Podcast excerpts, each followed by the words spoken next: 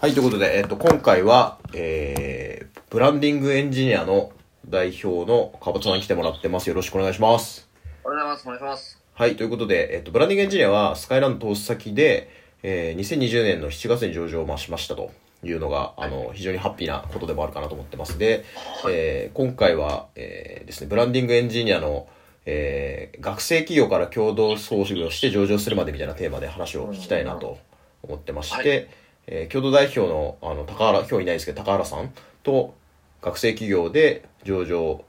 まあ、したというところで、まあ、この辺りがユニークかなと思うんで、まあ、その企業初期の話から上場っていう、まあ、なかなかやっぱりこう上場企業も4000社弱くらいで経験してる人は少ないんで、まあ、その辺りの、えー体験なんかを今日はぜひ話してもらえたら嬉しいなというふうに思ってますよろしくお願いしますはい。ありがとうございます。最初、まあ、ブランディングの事業内容とかあとは、まあ、最初の起業したきっかけのところとかから聞いていってもいいでしょうか？わかりました。ありがとうございます。そうですね。えっと、うちの会社名、ブランディングエンジニアっていう会社名なんですけど、まあ文字通りエンジニアを、まあ、ブランディングしようと。まあ、そのエンジニアの価値向上をしようっていう、まあ、気持ちがあって、まあ、それ自体なんでかっていうと、僕と高原もその幼少期から結構エンジニアをやっていて、まあ、そこはすごく、なんついますかね、エンジニアの思いにかけるものがすごい大きかったっていうのがまずありましたと。で、そこで正直創業初期はもう本当に学生企業で資本金10万で作った会社だったので、まあとにかくお金がないと。で、当時その、そうそう木下さんみたいな、あの、ベンチャーキャピタルっていう VC っていうのもすごい少なくてですね。で、じゃどうしようっていう時に、まずお金を貯めようってので、まあ、受託開発をメインにやってましたと。2年間ぐらい受託開発をやっていて、で、ベトナムにもオフショア拠点持つぐらいの形で、ほんとゴリッゴリでやってたんですけど、まあ、ある、その、なんていうんですかね、経営者が集まる経営合宿みたいなところで、まあ、某本当に大手、すごい、まあ、でかい会社の大社長が、なんかあのまあ、その会社は自体、なんかある、その大きな会社に M&A される前は、あの、じ自宅をメインでやっていたのを、まあ、その、勢いで一気に自社サービスに切り替えて、でそれをある会社に売って今はそのあるでかい本当に会社の大社長をやられてる方が、まあ本当受託をやめるなんて勢いだよと、うん。もうその受託ずっとやってるってもうあれだよみたいなことを言われて、まあ、受託にもいろんな定義はあるんですけど、まあ、その僕らのやってる受託は完全にショット型というか、うん。まあ、その積み上がりがすごく難しい受託の取り方。もう本当に開発して納品して終わりみたいな受託の取り方だったので、まあ、それで確かにその積み上がりが弱いよねっていうところで、で、まあ、そのじゃあ自社サービスに切り替えようっていうのが、本当ちょうど今から5年前ぐらいのタイミング、5年、4、5年前、よ5年弱ですね。起業してからはどのぐらい？に最初の2年が自宅だから、まあ、2年目か3年目ぐらいの時にそういう2015年の中間ぐらいまでは、あの、受託やってたと思いますね、メインで。うんうん3、4、あ、そうそうですね。で、2013年10月が会社を始めたので、登記してるので、設立してるので、10、20ぐらいですね。で、その時に、まあその、もちろん、なんかザ・インターネットのサービス、まあ当時その、まあいろんなサービスが出てき始めていて、今話題に例えばメルカリさんとか、まああのベースさんとかも、もういろんなのがまあすごくいっぱい出てきていたと。で、まあ僕らもそのマネーフォワードさんみたいなザ・フィンテックみたいな IT みたいなところも触りたかったんですけど、何よりもその学生企業っていうところで、まあ、余震もないし、まあ本当にもうお金もないし、みたいなところで、じゃあどうしようっていう時に、まあそのなんか掘っていくビジネスは、本当にその信用とか、まあ、すごい資金調達能力が必要だと思ったし、その資金調達も、なんて言いますかね、すごい自利品になるイメージがあったんですよ。まあ、結論、うん結果論すごく景気も、資金調達環境は数年間すごい良かったので、まあ、結果論良かったのかもしれないですけど、やれば。その、ただ、まあ、僕らはちょっとそれを選ばずに、まあそういう事業がめちゃくちゃ伸びていくと。じゃあ、その、僕、ゴールドラッシュの、まあ、ツルハシ理論がすごい好きで、まあ、僕の中で、なんかみんなで金を取りに行くのはもう IT サービス。当時もうこぞっと全てのものが IT かける何かに切り替わる瞬間で、まあその今のその切り替わってない、まだアナログ体質なところは、もう頭いい人たちがみんなすごい取り掛かりに行っていたと。まあ、でかい市場になればなるほど。じゃあそこでそういう IT サービスがいっぱい立ち上がってる中で、まあ、確実に必要になってくるのはまあウェブエンジニアだろうと。うんじゃあウェブエンジニアを、まあ、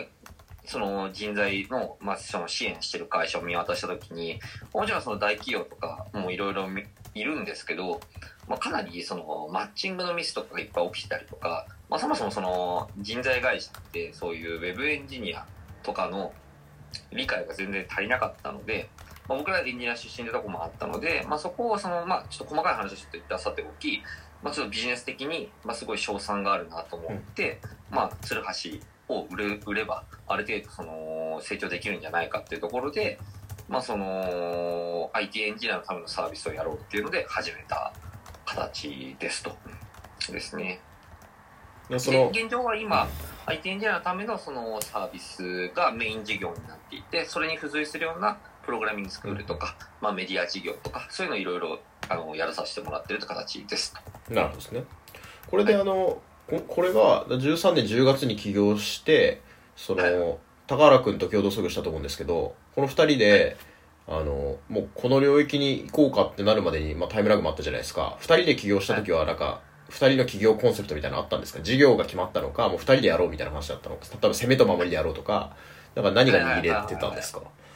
そうですね、ちょっと正直、少しその高原との出会いのところからちょっとお話しさせてもらうと、まあ、高原との出会いって、まあ、僕も、僕は大学院生で、高原はまあ学部生で、まあ、同じ大学ではないんですけど、その、まあ、ある、なんか、本当に謎なイギリスの投資銀行みたいな、ちっちゃい本当に投資銀行みたいなところがあって、そこで高原がそのフロントエンジニアをやっていたんですよ。でうん。その学生でインターンみたいな形で。で、僕はなんか僕の後輩に、なんかその、なんか、て言いますかね、上コンサル、IT コンサルみたいな文脈の仕事かなんかわかんないですけど、それでちょっと紹介されて、僕自身が。で、ちょっとそこに面接というか、その仕事の話をしに行ってた時に、それを紹介した後輩の彼女がいて、その彼女がその仕事を紹介したのが高原で、うん。で、後日、僕と高原が会うんじゃねえかっていう、そのカップルの、カップルが、まあ、うん。僕ら引き合わせて、はい。なぜか2人で新宿のルノワールに合流したんですよ。えその時にカップルプラス2人で合流しいや、カップルは来なかったあカップルは来ない単純でにただ、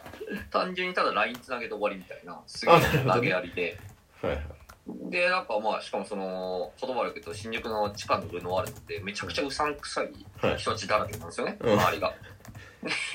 僕らも初めて出会って、うんそこで。ででそこで2人で会ったらいいよって言ってなんかあとはよろしくみたいになったってこと？そうなんですよ。あすごいお見合い的ななんかその、その後輩が、なんか、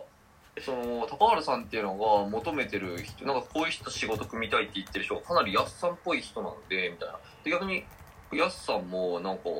高原さんっぽい人合うと思うんで、だからよくわかんないロジックで繋げられたんですよ、とりあえずなる。ほどねはい。で、まあ、そこからつなげられて、で、そうですね、なんかまあ、意気投合したじゃないですけど、うん。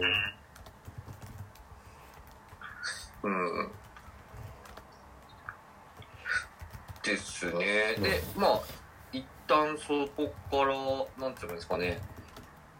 まあ、本当は一番初めに、とにかく受託を、だから少しそのビジネスをやろうって、本当に、まず本当にめちゃくちゃ軽かったんですよ。とにかく。で、僕の知り合いから、まあ、某大手広告代理店系列のすごいでかい仕事、ちっちゃい、まあ、でかくはないです。本当にもう数百万ぐらいの案件が入ってきて、で、それを僕が営業で持ってきたんですよ。で、それをその、当時、高原といたんで、まあ高原と二人で開発してて、まあ、基本的には高原がメインで開発したんですよね、その時これは会社を作る前に個人でなんか仕事を受けたってことなんですか？あと会社を作る前に受けたんですよ、実は。うんうん二人で。で、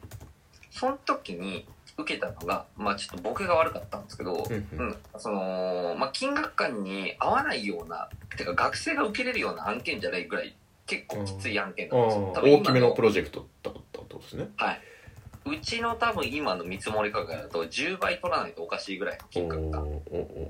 をもう2、300万で取ったんですよね。うんうん。で、で、それを取った時に、まあ、その、いろんな、その、大人に行って場所を貸してもらったりとか、うちの大学の研究室で開発したり二人でしてて、で、結論とにかくそれがむちゃくちゃきつかったんですよ。で、で、僕はぶっちゃけ高原飛ぶと思ってて、ただの学生の、まあそんなに交流もない人間だったんで、だったんですけど、全然飛ばないで、本当に毎日二人で徹夜とかしながら乗り越えたんですよね。うん。それを。それはほぼ二人で作ったんですか？それともまあ一応他にそれと、いまだに今も業務委託だったりとつい最近までずっと社員だったんですけど、うん。の、まあ、あるそのスーパーエンジニアがいて、うんうんまあ、その大人のエンジニアなんですよね、まあ、その人自身も自分の会社やってたんですけど、うんうんまあ、お願いして、まあ、依頼したみたいな。なるほどですね。でその人のサポートを受けつつやったみたいな形だったんですけどで、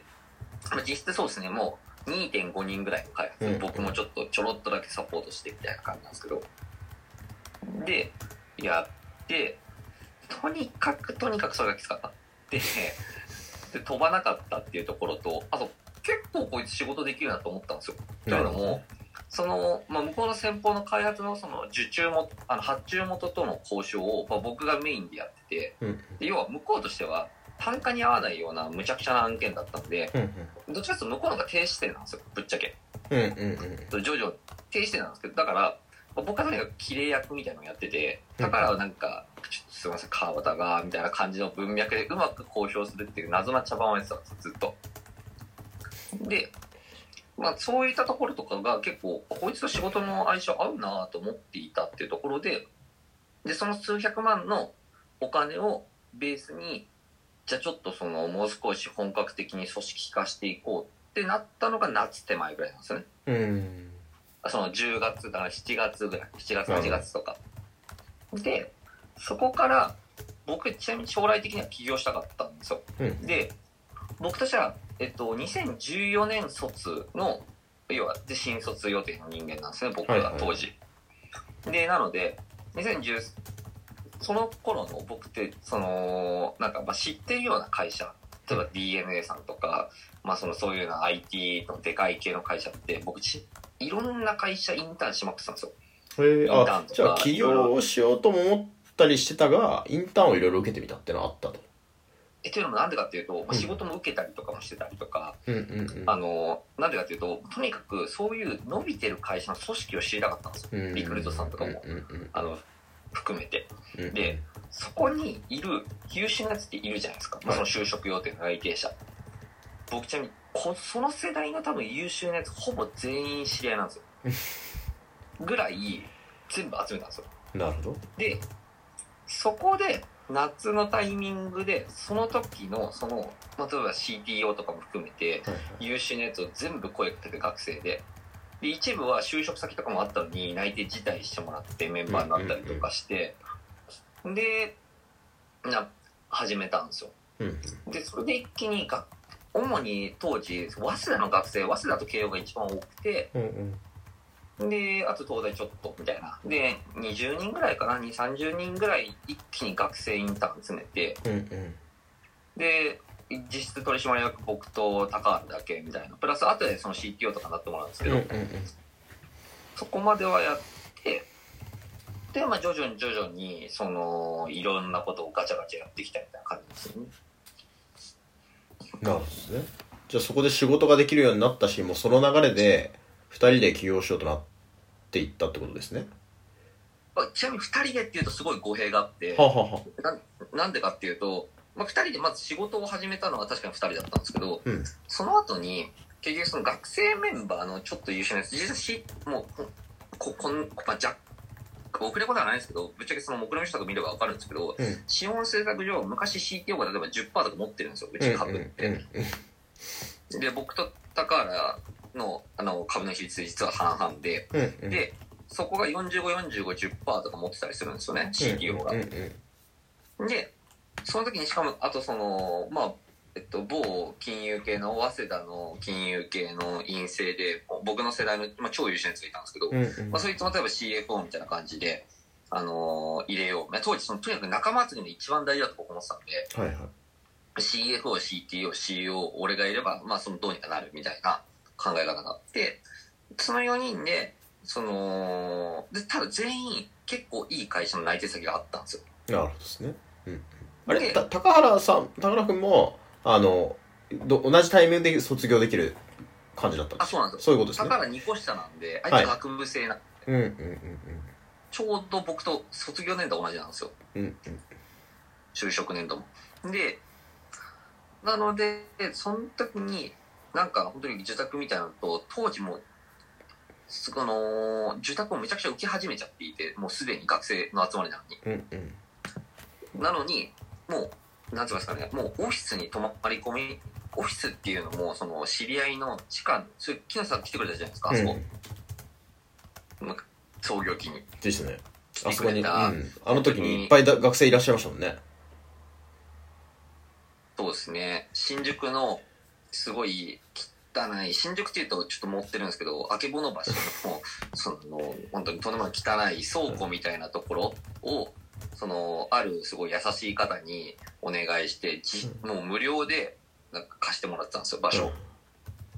でとにかくそこに3段ベッド3台ぐらい置いてうん。シャワールーム作って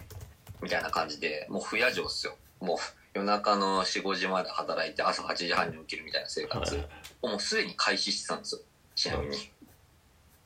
でその勢いの時に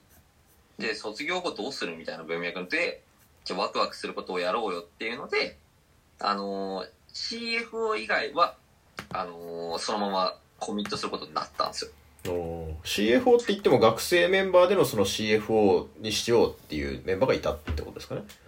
そうですうんうんうん。ねちなみに CFO もあのーまあもう別に全然各社に言えるんですけどあの、でまあ、DNA に行く予定になっていて、うんうんうん。まあ、かなり有名な外銀を蹴って DNA に行って、でしかも今あれですよ。そのさ赤川さんにずっと声かけられて社長室でずっと仕事をして、まあ、その後子会社の社長もやって、まあ、結局今はミラティブのかなり経営メンバーにいるって、まあ、また不思議なやつなんですけど。うんそいつも学生時代からラクスルとかでインターンしてて、うん。まあ結構その優秀なやつだったんですよ。でそんな感じからとにかく始まった。でそこで結局経営メンバーとしては僕と高原と CTO で実は始まった会社なんですよ。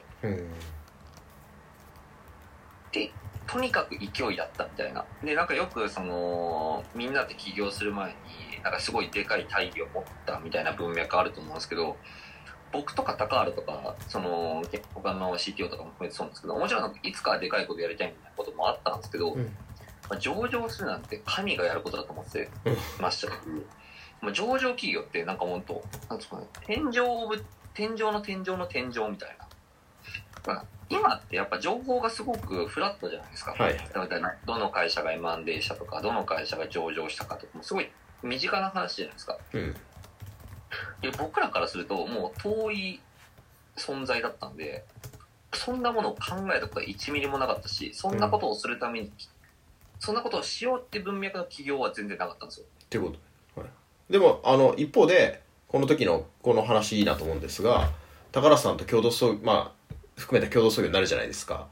これもそのなんかじゃあどっちが社長でどっちが CO でとかそのまあこの会社じゃあその長くずっとやっていこうねみたいな話になんか初期なったんですか？いやこれがまた本当にノリとテンションで僕の大学の研究室で、まあ、川端が年上だから CEO で俺 CEO じゃね？みたいな感じだった気がします。おおでもいいですね。クリアですねそれはいや本当にもう適当。でうん。結論高原も僕ももう本当にそれでよかったよねって話を後々してるんですけどなるほどね。じゃあそこで揉めたりもしなかったってことですよね。一回だけこれも超絶オフレコあのまあ別にそんなこれも隠してないですけど まあその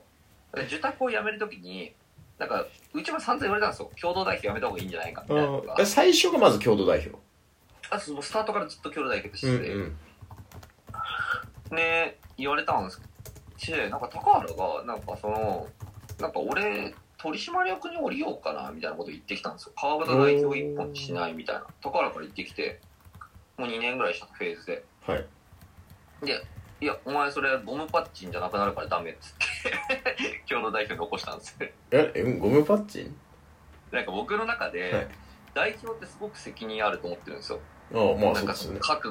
覚覚悟も含めて。はい。なんか受託を辞めるときになんかそのそれを言われるのがすごいや尺だなと思って。もうここまでなんか運命共同体でやってきてんだからもう最後までなんだろう。なんかゴムパッチンでわかります？なんか2人であの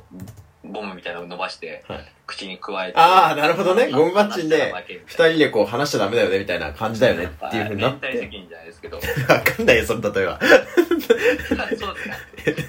なるほどですねこれゴムパッチンって言うんですけど、うん。いやゴムパッチンはやっぱやり続けようよって話をしてる。それでそのまあ、あの、今回のもう一つの大きなテーマってその上場とかではあると思ってて、いろんな事業編成あると思うんですけど、なんか、僕の関わりの中で言うと結構初期からなんか上場とかを見ていたような印象があるんですよ。最初の3年、2、3年、1から3年ぐらいの時に。えー、と思っちゃうんですけど、いや、そんなことなかったのか、実際どうだったのかっていうのはいかがですか？結論から言うとマジでそんなことはなくてあのえーっと住宅やめて事業が伸び始め住宅やめて自社サービスに切り替えて事業が伸び始めた時になんかそのシード投資を受けちゃったんですよねうち、うんうんでシード投資ももう超言葉悪くて当時なんかあの資本金を上げないといけないみたいなうん。うんうん。あ、その取引所とかですかね。取引所だったりとか、うん。その自自社のサービスやる上で資本金がいくら以上ないとダメみたいなその人材事業って結構ややこいじゃないですか、うん。あの一般派遣取るにはいくら以上ない資本金だとか。うん。うんあとなんかまあそういうのもあったりしてでうんだからシード投資のお金実は使ってないんですよ。1円も、なんですけど受けちゃって。でただなんかまあなんとなく第三者割当って何何者か分かっていたものの、うん。うんうん。まあ、やっぱりその第三者割当をするからには育児をしないといけないとうんうんうん。で、育児って、まあ僕が知ってる方法は2つしか基本的になくて、まあうん M&A か IPO だと。まあ当時知ってる方法は。うんうん。で、でなった時に、まあその、M&A は、なんか僕の中で、なんか東大目指してないやつに、慶応受かんない、慶応壊せた受かんないよねと同じ理論で、僕の中で、いろんな人に聞くと、やっぱ IPO の方がやっぱ東大じゃないですか。うんなんかその、まあ、よわかんないですけど、まあ、どっちも難しいと思うんですけど、その、経歴として、見たときに、じゃあ東大目指そうよっていうところのテンションで IPO になったって感じぐらいなんですよ、まずは。なるほど。これは13年10月企業で、なんだか何年、3年目ぐらいの話なんですか？もうちょっと先ですか？2年半ぐらいですか ?2 2年半ちょいとか。うんうんうん。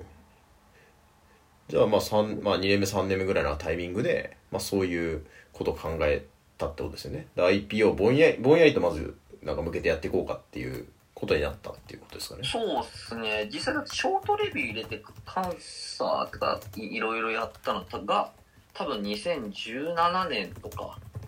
18、そうですね、17年、18年とかだと思うんで、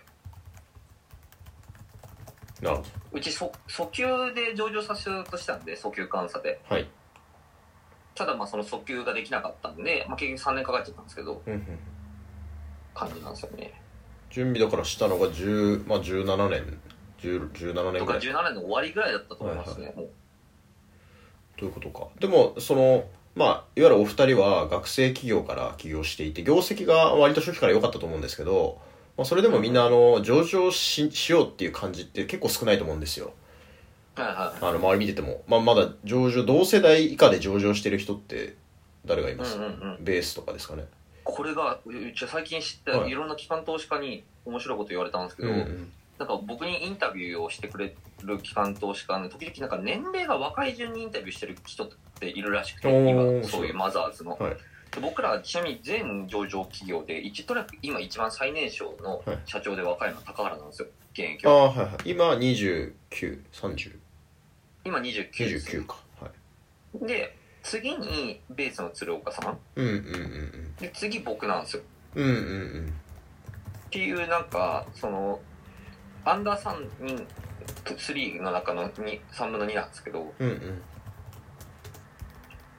あったんですよねなるほどですね。で、まあ、じそういう観点で言うと、実態的に言うと、その、まあ、学生企業から20代で上場してるっていうと、やっぱりかなり限られるとか、まあ、今で現状で言うといないじゃないですか。で、予備軍も、あの、業績が立ってる会社結構あるとしても、あの、なかなか上場っていうところまで行ってる人はいないと思っていて、だからそこは、なんか、ちゃんと準備をしたとか、なんか、そこが他の企業よりも、なんか、僕は違うのかなと思ってるんだけれども、そこはなんかこう、うんうん。実際やってみて自分たちはどう感じてたのかって教えてもらえますか？これ多分なんか見てる方起業家多いと思うんで、うんうん。IP を目指す上でのなんか少しでもノウハウになったらいいなと思うんですけど、まずそのちょっと本当に言葉で言うと残念ながら IPO 準備って基本的に、あのー会社が成長する方向とは真逆にいくので、うんうん。結局まあ、ロームとかもそう、まあ、なんていうんですかね、だからやっぱりベンチャー、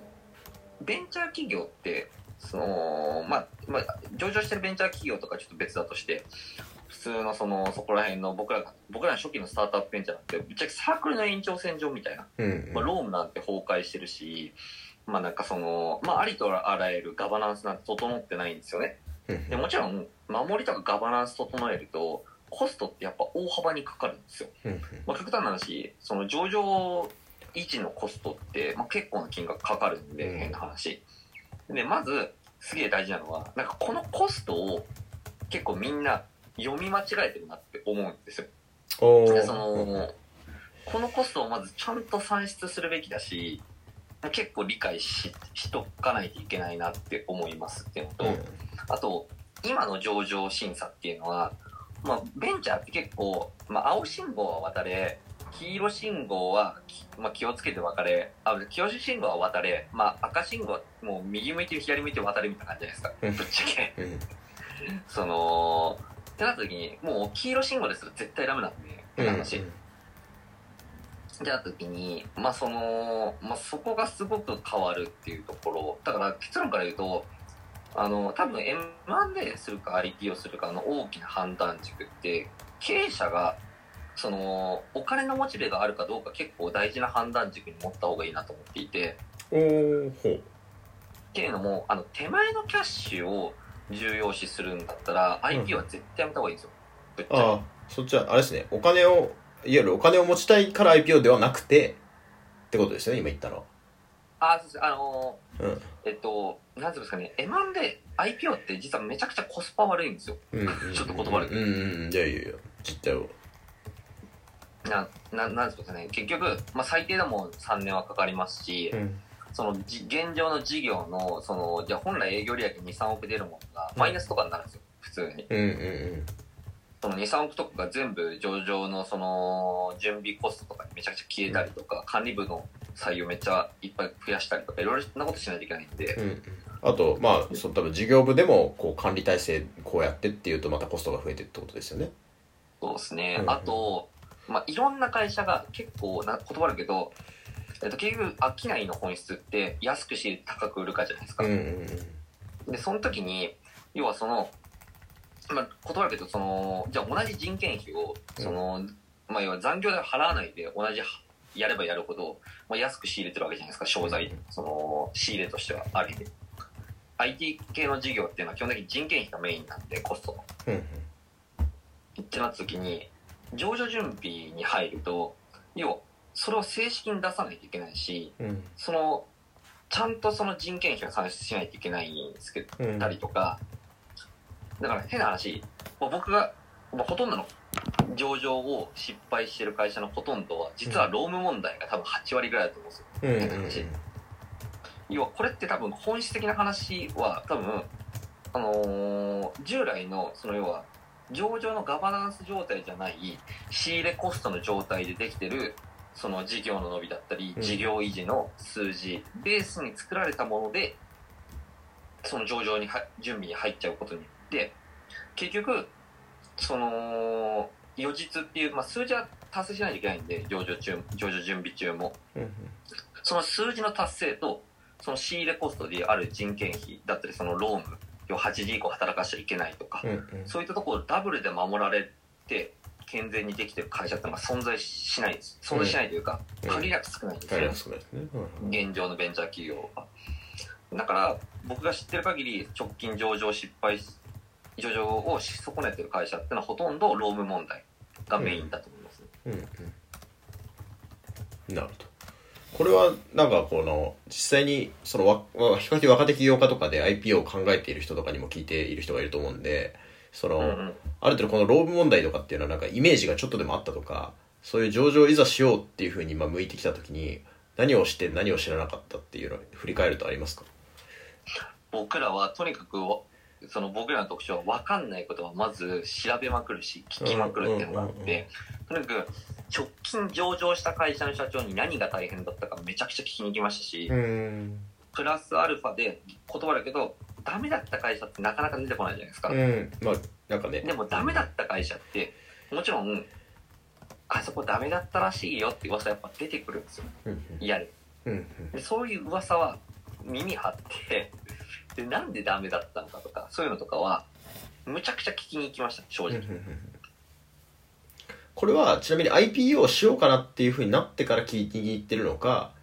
あのその前にこうどうなどんなプロセスなんだろうって聞きに行くのかっていうのはとかタイミングで設立からいつぐらいの時ですか？結論から言うとうちは、まあ、その反省点の一つなんですけど IPO をしようと思ってからですね。ああなるほど。これは遅い。準備をもう始めてからですね、ああはいはい。でもっと事前に聞いておけばなんかいろいろできたこともあるっていう意味ですか？そうですね。僕はちなみにあの結果論1年伸びてるんで上場する予定の時間が、あのまあ、それは知っておけば、まあ、その1年は減らせたと思います。ねなるほどですね。なるほど。これはじゃあなんかご自身の場合で例えば事業がこのぐらいいってたから上場準備を始めたとかどのどういう状況になったら準備を始めてみるのがいいとか人に聞き回った方がいいとかっていうのってアドバイスありますか？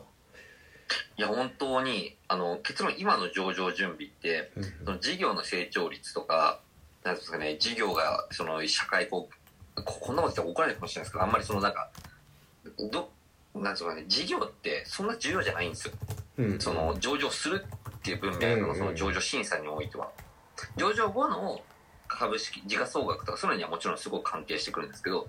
基本的にはそこはあんま関係なくて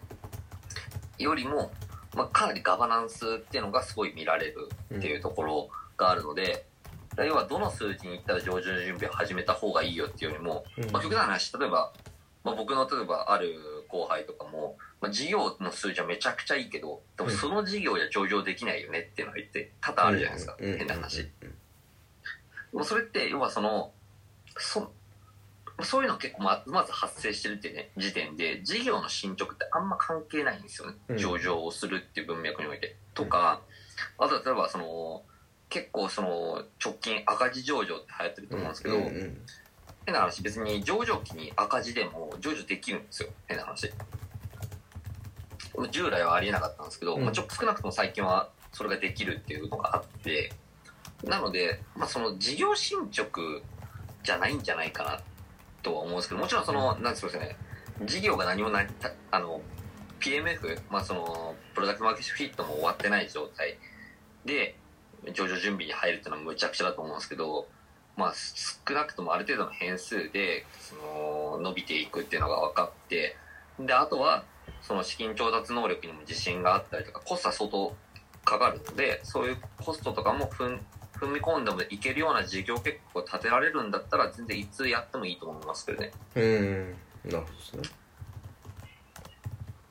じゃあまあ事業のなんだろうな、まあ、プロダクトマーケットが見えてきたなみたいな感じであとは自分たちの成長性をあの信じられたりとか資金調達もできると思っていれば準備入っていってやったらいいんじゃないかなっていうところですよね。そうですね。PMF だけだと思いますよ、極端な話。ああなるほどね。あじゃあ事業はまあ事業進捗というか、まあ、事業自体が PMF できそうかどうかところまでは当然に大事ででそれ以降は、うんまあそのそれに向けてやるかどうかっていうことなんですかねそうですね。ピポットはできないんで、さすがに上場準備中に。ああそうっすよねそうっすよね要はその、さすがにピポットはできないんで、ピポットしないっていう、要は3年間走り続けられる事業、最低でも。うんうんの上でやるのはすごい大事なんじゃないかなと思いますけどね。なるほどこれはあの割と最後のい最後のテーマというか結構大事なテーマの一個で、まあ、実際上場を2020年7月にして、まあ、もうすぐ1年じゃないですか。はい、あれなんかここはもう何が変わったみたいなところとかっていうのってなんかこうあんまりこうちゃんと聞く機会が多くの場合ないと思うんですね。企業スタートアップやってる未上場のスタでその例えば上場したら上場経営者同士で結構こう飲み会なのかそういうものがあるような印象があるんだけど結構まあ離れてると思うんですよ。なんではいはいはいはないんかこう川田君にあのそういうなんか上場ってどう実際やってみてどうだったよみたいなところをなんか聞きたいなと思うんですけどありがとうございます。そうですね。なんかよくこれ一番聞かれる質問で、基本的にぶっちゃけ変わんないんですよ。変な話。何が変わったとかは変わんないんです。ただ、ぶっちゃけまあ上場したりできないかっていうわけではないんですけど、ただ、その良かったなと思うのは、やはり、そのこれもちょっと変に捉えてほしくないんですけど、まあ、上場企業の社長っっていう分のってやっぱ一個のブランドにやっぱなるんですよね間違いなく。な時に、まあ、まさにその木下さんもおっしゃってる通り、まあ、上場企業の社長同士の集まりとかにやっぱ呼んでいただけたりとかやっぱするんですようん。特に。でその時にやっぱりその結局なんか何でもそうだと思うんですけど関わる人間のレベルが上がるって言ってすごく学びがあるし、うん。視座がやっぱ上がるんですよね。うん。まあ、人間ってそのみんながみんな孫さんみたいに常に異常に志高い状態保ってる人って僕ほぼいないと思ってうんて、うん。僕自身もその言葉本当に全然モチベーション悪い日も全然ありますし、うん。とにかくある程度以上のモチベーションをその人為的に80%以上の状態であることを作ってるタイプなんですよ、うんうん。その僕は自分がすごい弱い人間だと分かってるのでうんからこそ自分に対してその外大きな目標を外部に行ったりしてプレッシャーをかけて作ったりとかするんですけど、まあ、そういう意味でとにかく視座が高い人間と一緒にいることで、まあ、すごくその刺激になったりとかもっと上を目指そうっていう気持ちにやっぱなるのでうんそういったようなスパイスが上がるかなとは思うんですよ。で言葉で言うと上場してない時ってまあ変な話じゃあ年商数十億のただの会社ですってな,、なると別にそんな会社なんて全然あるんでいっぱい。うんうんそしてそういう経営者ぐらいの集まりをしてたとしても、まあ、今年ね、営業歴数億円でした、みたいなとか、まあ、全然飯食えてるよね、みたいな感じで終わっちゃうことって別に全然あって、うんとか、まあ、上場企業だからこそできるいろんな戦略的な仕組みとか、スキーム、金融スキームとかってやっぱあるので、やっぱそういうのをすごい学ぶし、やっぱあとその、そういう情報をめちゃくちゃ自分から集めに行く。うんうんその自分の芝生で見れるっていうか自分もできる実行できることではあるので、そういう意味ではすごい良かったかなと思いますなるほうん。どなんか逆にこうあのまあもっとなんだろうこうエモーショナルプライまあエモーショナルというかなんか個人的にすごい良かったこととかでもいいかなと思うんですけどそういうのって思いつきますか？なんかまあしそのビジネス的な今ちょっと割と面が出てていわゆるこう上場経営者のなんかこうプラプライベートっていうのが別にあのいろいろだとは思うんですけど、まあなんか身に何が起きるのかっていうのは、まあ、まだまだ全然解明されてないタイプの方だと思っていて、はいはいはいはい。なんか、これちょっと本当にどこまで言っていいのかマジで分かんないですけど、はい。あのー僕ちなみに上場企業の社長って年収低いんですよ。基本的に。ああ、はいはい。例えば僕とか別に全然公開されてるんですけど僕あの年収1000万とかなんですよね、うん。全然。で、まあそのまあ、それは低いか低くないかっていうのは別だとして、まあそのまあ言葉で言うとそのまあそれなりにその東京とか、まあ、僕が付き合ってる人間と付き合っていくにはすごい厳しい年収なんですよ。変な話。おはい。正直。いや正直っすよ。はい。そ。のただなんかやっぱりそのいろんなものがそのものも含めて特別待遇とかしてくれるものってやっぱ多々あってほんいろんなものが。なので、まあ、どうにか生きていけるんですよ。変な話。うんうん。なので、まあ、プライベートで良かったのはあそんなにお金なくてもどうにかなるなみたいな。のが個人的には良かったしそのおかげでかなり事業にすごい集中できるなと思いますねそれちょっと伝わりにくいですけどね。いやこれちょっと一歩超えるのむ難しいですただ ただ本当にあれですねまあ本当に例えば極端な話僕がじゃあこれで上場企業の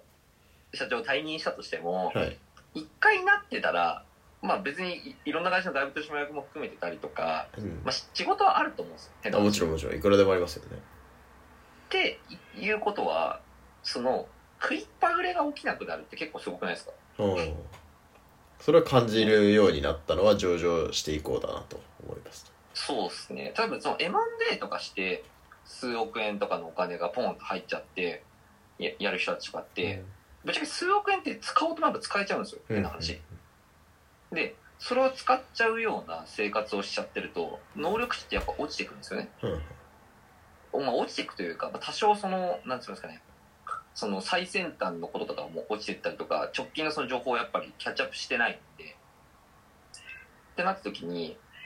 まあ、いつか食いっぱぐれが起きるんじゃないのかなみたいなことは全然起きるなと思うんですよ。なるほど。わかりました。ちなみになんか上場とかを目指すような若手起業家に対して何かこうこういうなんかメッセージとかこういうことを考えた方がいいよみたいなことがあれば欲しいですそうですね。あのー多分、上場を目指してる間にいろんな M&A の美味しい話とかいっぱい来ると思うんですよね。話いや、これは本当に来ます。あの、上場を本当に目指せるような、本当に上場の角度が高いような会社は多分、M&A の話なんて多分本当に100回とか普通に来るんじゃないですかね。で、でも極端な話、そっちの方が楽なんですよ。うん全然。あの、かなりしんどいんで。なので、結論から何が言いたいかっていうと、むちゃくちゃしんどいんで、それなりに覚悟してやってほしいなって思うというか、だからみんな、その上場してる社長、いやいやいや、みたいな、なんかほよほよほよ、みたいな感じでやってる人、見えてると思うんですけど、あれ、裏側でめちゃくちゃきついんで、みんななんかそういう話してないだけで、めっちゃ格好つけたりするんで、あのーこれは本音で言いますけど、めちゃくちゃきついですよ。なるほど めちゃくちゃきついです。これはでも、覚ま悟してやったあ、リアルでいいですね覚悟っすね。覚悟。わかりましたはい。最後これこれで最後質問最後なんですけどなんかご自身のこの上場以降とかあまり、まあ、あのあってもなくてもいいんですけどこの2021年5月ぐらいのこのタイミングでなんかご自身のホットトピックとかありますか？いや、本当に僕今燃えに燃えてて、はいあのですね、あのーやはり、あの、まあ、上場を、準備、直近上場、最近上場された会社の社長が全員口を揃えて言うのは、やっぱりその上場準備きつかったってみんな言うんですよ。うんこう多分、上場した会社の社長は絶対そう思ってるんで。うんで、で上場した後の会社、よくなんか上場ゴールとか言う人いるじゃないですか。はいはいはいあの、あれ絶対嘘で、なんでかっていうと、上場した後の方がめちゃくちゃ楽しいんですよ、仕事。おおいいですねっていうのも、上場準備がしんどすぎて、もう上場ゴールしたいんだったらみんな M&A してるんですよ。って話。あのーだから要は何が言いたいかっていうと、あのー僕は、とにかく今のトピックスはもう事業めちゃくちゃ伸ばしたいっていうのがあって、本当にやった会社が第二創業に入ったなっていううん気持ちなんですね。まあ、第一創業、まあ、ブランディングエンジニアのエピソード1を一体終わって、うん今エピソード2に入ったんですう。で、まあ、エピソード2に入って、とにかく事業をもうとんでもなく伸ばして、まあ、いろんな優秀な仲間を集めたりとかも含めてやって、まあ、エピソード2はとにかく、あのーまあ、数千億の会社にまずするっていう、まあ、一個の、まあ、伝説を作りたいなと思ってますね。なるほどですねじゃあなんかあとせっかくなんでなんかどんな仲間が来たらいいとかっていうのもちょっと最後に触れてもらってどうしましょうかありがとうございます。いや、もう、え僕らあんまその大きな声出せないんですけど、やっぱりその、めちゃくちゃいいバッターボックスは用意してて、あとその、まあ普通の会社で働くよりも、本当現実感としてしっかりとしたインセンティブ設計もできてるんだなと思いますし、もう僕が就活してたら絶対選ぶような今会社だので、まあぜひ、あの、いろんな人、あのーくすぶってる人も含めてめちゃくちゃたのお待ちしておりますという感じでございます。わかりましたありがとうございます。はいそれでは今日はブランディングエンジニアの川端さん来てもらいました。あありがとうございました。ありがとうございますおはようございます。ありがとうございます